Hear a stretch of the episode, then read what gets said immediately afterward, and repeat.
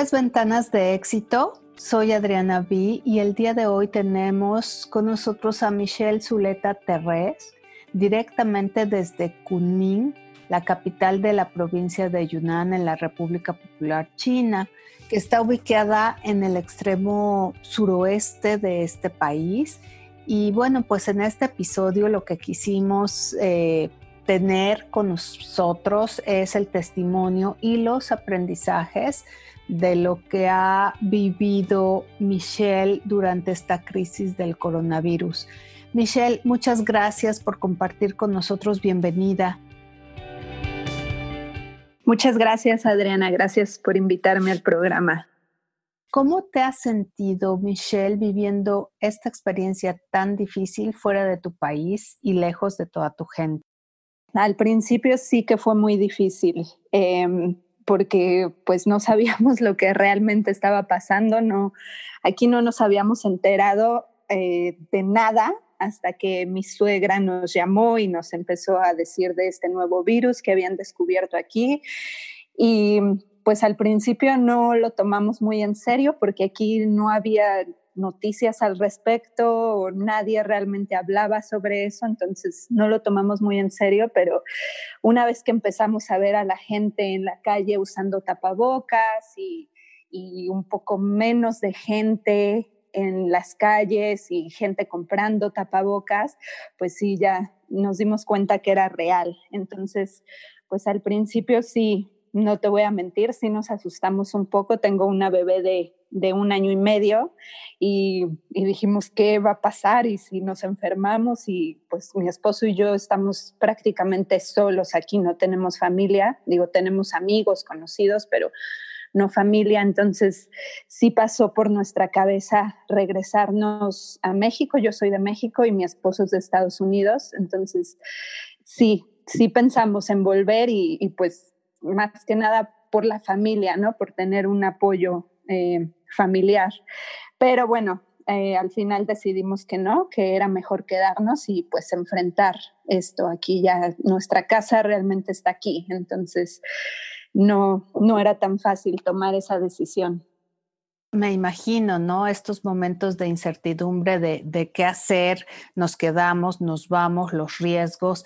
Ahora, y, en este, en esta encrucijada, digamos, ¿no? De, toma de decisiones, ¿qué fue lo que tú observaste? ¿Cómo reaccionó la sociedad china ante este, esta crisis en la cuestión de el respeto a las normas que empezaron a, a, regirse, ¿no? Las normas que empezaron, más bien las reglas que, que tenían que obedecer todos los ciudadanos.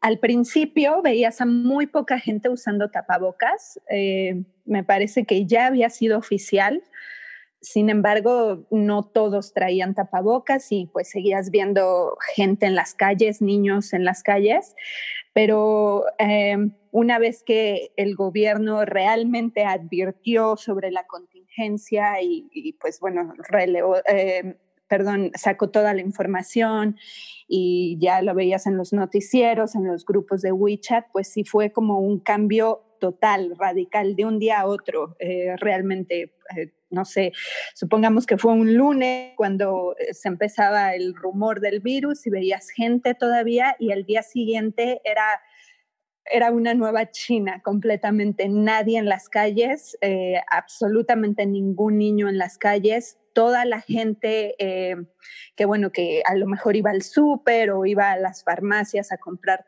tapabocas, todos siempre, sin excepción, usando tapabocas. Em, y pues a mí la verdad que desde el principio me sorprendió cómo respetaron esa regla, absolutamente todos. Y, y pues veías, te digo, muy, muy, muy poca gente en las calles. Eh, al parecer aquí en Kunming, no sé si en otras ciudades, pero el gobierno eh, lanzó como una, una ley o pues sí, una ley que decía que la gente no podía salir de sus casas. Eh, bueno, una, una sola persona de las, de las familias podía salir de sus casas cada dos días y solo a lo básico, hacer el súper o a la farmacia o a lugares eh, que fueran realmente urgentes. Y y sí, la verdad es que solo, solo veías a una sola persona caminar en las calles y con sus bolsas del súper y de regreso a sus casas, no más. Eh, nadie se quejó, no veías como en ninguna red social a gente diciendo, ay, pero ¿por qué? Ah, pero tengo que trabajar, pero es que mi negocio es, nadie realmente se quejó, la gente desde el principio confió en el gobierno y y pues sigue confiando hasta, hasta ahora. La verdad es que está muy interesante esto que me estás diciendo porque te estoy escuchando y al mismo tiempo me estoy imaginando lo que hoy están empezando a vivir en México, ¿no? En nuestro país. Y, justo por esto lo resalto porque eh, pues el tema de obedecer las reglas y respetar lo que diga el gobierno y confiar en el gobierno. Eh, digo, tú que eres mexicana, sabes cómo, es la situación, la sociedad eh, de nuestro país. ¿Cómo lo comparas, eh, Michelle? Mira, yo siento que en México ahorita, hasta ahora, todavía hay mucho escepticismo. La gente no cree que es real, la gente sigue pensando que, no sé, que es eh, una teoría de conspiración en contra de no sé qué gobierno y bueno, sacan muchísimas cosas. Eh, o bueno, al menos he leído muchas cosas y, veo en los noticieros a, los mexicanos que entrevistan y, muchos siguen pues de vacaciones, como no creyendo y no tomando ni una sola medida. Bueno, para evitar el, contagio del virus. Entonces, aquí la verdad que no pasó eso, para nada. Em, la gente creía fuera verdad o no, la gente creía desde el principio en el gobierno y, y pues acató todas las normas que el gobierno puso. Y la pregunta la hago precisamente para que, bueno, tratar de crear esta conciencia en la gente que nos está escuchando, sobre todo ahorita que ya empieza a haber eh, pues más casos de, de, contagios en México. ¿Cómo podemos nosotras desde pues desde las herramientas, los medios que tenemos, las experiencias en tu caso, eh, pues compartir ¿no? Este sentido de, escucha, de, que pongan cuidado, de que sean respetuosos. Sí, sí, sí. Ah, mira, aquí en Kunmin tuvimos me parece que no más de 60 casos, nada más. Y es una ciudad, pues es la capital de Yunnan, entonces es relativamente grande como muchas ciudades aquí en China. Y aún así tuvimos menos de 100 casos. Y y ni siquiera por eso la gente dejó de creer en el gobierno, ¿no? Muchos, muchos dirán, ay, pero no conozco a nadie que se ha enfermado, pero tú conoces a alguien, ¿no? Pues no, entonces tal vez es una mentira del gobierno, como para qué seguir los, las recomendaciones. Y aún así, eso no pasó. Realmente sí, yo no conozco a nadie, nadie de mi círculo conoce a alguien que se haya enfermado y probablemente muchísimos miles de chinos aquí en Kunming no conozcan a nadie que, se haya enfermado porque el número de contagiados fue realmente muy bajo en esta ciudad y en muchas otras ciudades de China. Y, aún así, pues la gente siguió las recomendaciones. Entonces, yo creo que eso es, es muy, muy importante porque pues si la gente no la sigue, es, obviamente no, no toma eh, las precauciones básicas eh, y pues el virus obviamente seguirá expandiéndose, expandiéndose, perdón. Claro, pero tú estás hablando de la provincia de Yunnan, pero hablando, digamos, en general de lo que está viviendo el país, ahí ya toma otra dimensión y, esa es eh, una de las referencias que quisiera que tomáramos en cuenta para compartirlo, ¿no? Hablar de, eh, vamos a hablar un poquito de los recursos médicos y los servicios de salud ¿cómo viste en general al país que se afectaron? Pues mira, en, el centro de donde surgió todo este brote, en Wuhan, eh, y en la provincia, eh, me parece que es Hunan, eh, ahí sí que, sí que sufrieron un poco en, pues en todo. En primer lugar, cerraron la ciudad y pues bueno, nadie podía ni salir ni entrar. Eh, pero los hospitales, pues claro que tenían una demanda que no, no podían con ella y el gobierno inmediatamente empezó a mandar hospitales, enfermeras eh, y material médico de otras provincias de China. Em, y pues eso obviamente ayudó muchísimo. Eh, sí lo contuvieron. hasta el momento creo que no hay, no hay casos nuevos registrados ni en esa ciudad ni en, ni en otras provincias. Entonces, yo creo que el gobierno reaccionó pues rápido. Em, tomó medidas que a, que a muchos les parecerán un poco pues exigentes o no sé, como muy comunistas, por así decirlo, pero pues yo digo que gracias a esas medidas, China en menos de dos meses logró, bueno, en menos de tres meses realmente logró contener el virus. Actualmente, ¿cómo se encuentra en general el país, Michelle? Ah, pues mira, ya íbamos de salida, no solo aquí en Kunming, sino en muchas otras ciudades. Ya no teníamos casos nuevos registrados. Sin embargo, eh, hace una semana aquí en Kunming, hace un poco más de una semana, registraron casos importados. Me parece que uno de España y uno de Francia. Y eso ha pasado en otras ciudades también, que han, han encontrado casos importados. Por lo tanto, el gobierno de China eh, prohibió la entrada de todos los extranjeros, de cualquier extranjero al país, incluso teniendo residencia eh, en el país. Entonces, por ahora no puede entrar ningún extranjero hasta nuevo aviso. Em, esa es, creo, como la, la última novedad del gobierno, que bueno, sí, que el gobierno ha tomado. Otra cosa que me llama mucho la atención es la economía. ¿Cómo se ha afectado la economía en el sector del pequeño comercio.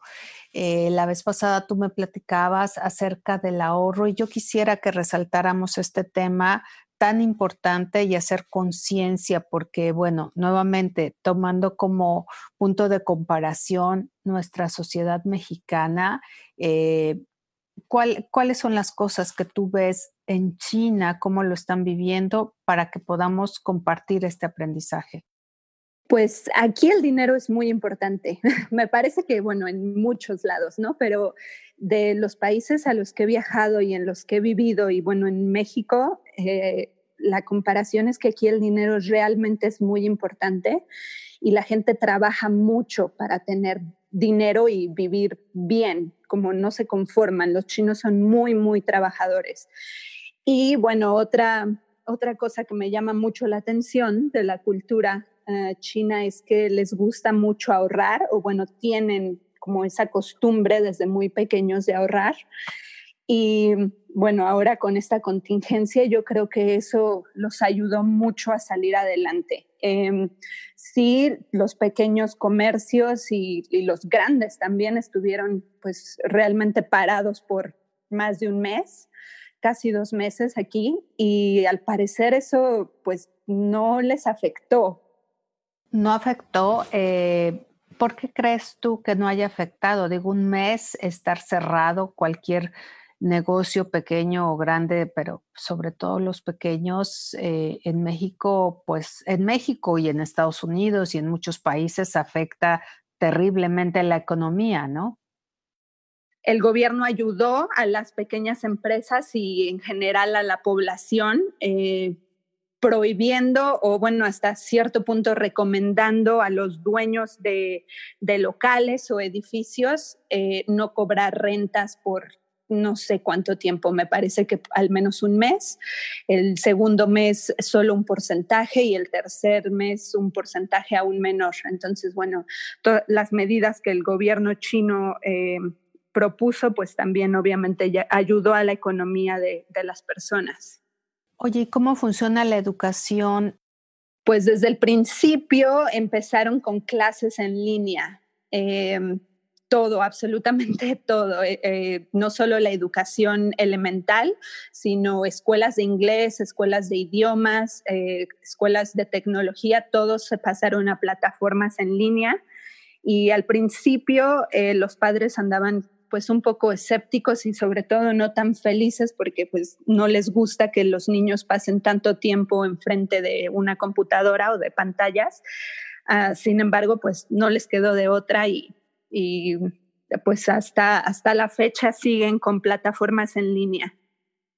Bueno, otra cosa que me llama mucho la atención y que quisiera que nos compartieras es acerca de este luto oficial. ¿Nos puedes platicar qué pasó cómo sucedió esta ceremonia, qué significó. Es el festival Qingming, me parece que así se pronuncia, perdóname, mi chino no es muy bueno aún. Em, he intentado varias veces eh, estudiarlo, pero aún se me complica. Pero bueno, en fin, eh, es un festival que se hace todos los años y prácticamente es como un festival de silencio eh, para pues celebrar a los muertos eh, que se fueron durante ese año. Sin embargo, este año pues tuvo muchísima más relevancia por el brote del coronavirus y todos los muertos que, que el virus provocó. Entonces, eh, sí fue como más, más relevante y no sé si todos los años sea igual, pero como te menciono, fue, es, este año fue como especial. Eh, las banderas chinas, sobre todo en Beijing y en ciudades importantes, pues las ondean, hacen como una, un, festival militar, un poco por así decirlo.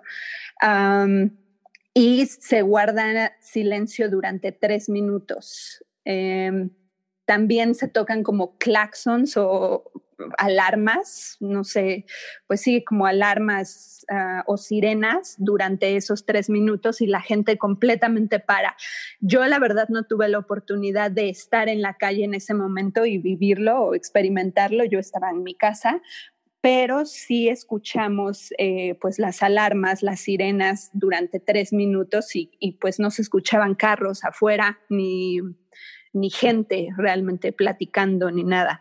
Vi videos y bueno, sí, es un poco impresionante porque incluso en, en, las calles, aunque los carros tuvieran la luz verde para seguir durante esos tres minutos, nadie se movió. O sea, los carros no se movían, la gente se paraba y bueno, agachaban la cabeza y guardaban silencio durante esos tres minutos.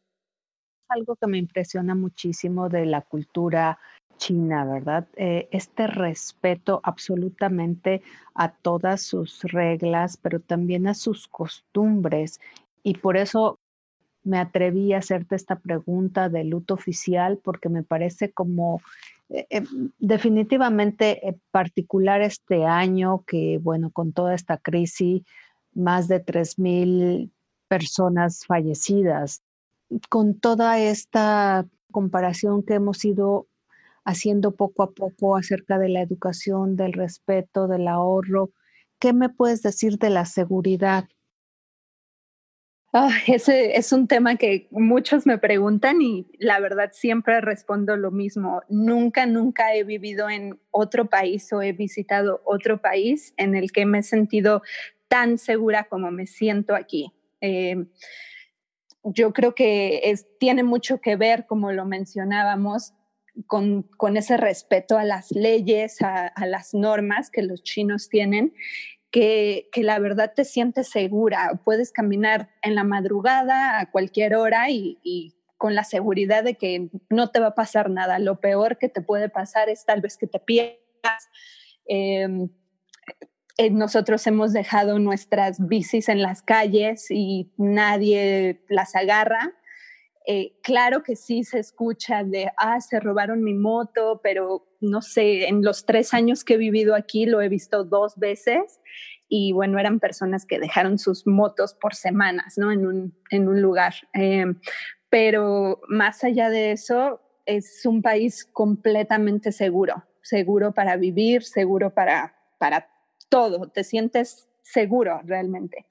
Eh, yo creo que, como te digo, tiene mucho que ver con, con toda la educación que los chinos tienen y el respeto a las leyes. Tienen realmente mucho respeto y admiración hacia los policías o a los altos eh, mandos.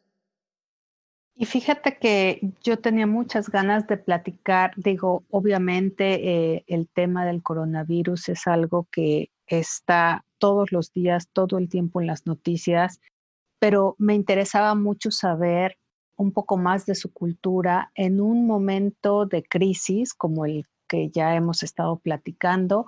Y pues para cerrar esta charla tan interesante contigo, Michelle, me gustaría que nos dijeras qué sugerencias les das a todas las personas que, bueno, a todos los mexicanos ahora que están empezando con todo este, pues, número de contagios, desde tu experiencia, todo lo que aprendiste, eh, lo que viviste, también fue muy interesante lo que me platicaste en una ocasión acerca del manejo de los supermercados, de, la gente. ¿Qué consejos les puedes dar? Yo les diría que sigan las reglas, sigan todas las recomendaciones del gobierno. Eh, hay que ser muy, muy empáticos en este momento. Siempre he dicho que esta crisis algo bueno debe de traer y bueno, más allá de los cambios maravillosos que hemos visto en el medio ambiente, yo creo que como personas tenemos que encontrarle el lado bueno y pues convertirnos en mejores personas uh, después de esto. Eh, es muy, muy importante que sigan las reglas y yo sé que es muy difícil para la economía en México tal vez quedarse en casa, eh, será tal vez el privilegio de muy pocos. Uh, sin embargo, la vida es como lo más preciado que todos tenemos y pues a nadie nos gustaría pasar 15 días, un mes en un hospital. Eh, y bueno, en el peor de los casos, fallecer a causa del, del virus. Entonces, pues tal vez hacer un sacrificio y, seguir las recomendaciones, la recomendación del gobierno de no salir, salir lo menos posible. Y bueno, siempre con el uso de tapabocas y tratar de, mantener la distancia entre personas, eh, no llevarse las manos a la cara, a los ojos, eh, lavarse las manos, la cara constantemente. Eso es muy importante. y pues yo creo que China es el mayor ejemplo de que sí se puede salir de este virus, de que va a pasar, de que no va a durar para siempre, siempre y cuando todos pongamos de nuestra parte. Totalmente de acuerdo contigo. Pues eh, te agradezco mucho el que nos hayas compartido no solo tu experiencia con esta crisis de, del coronavirus, sino también lo que tú has observado respecto a la cultura y a la sociedad en China Michelle, muchas gracias y de verdad espero que todo esto pase muy pronto, tanto en China como en todo el mundo. Gracias, Adriana. En nuestro próximo episodio viajaremos hasta Medio Oriente y platicaremos con el chef mexicano Salvador Carrillo, quien se encuentra en Dubái compartiendo las delicias mexicanas. Conéctate con el talento no te lo pierdas.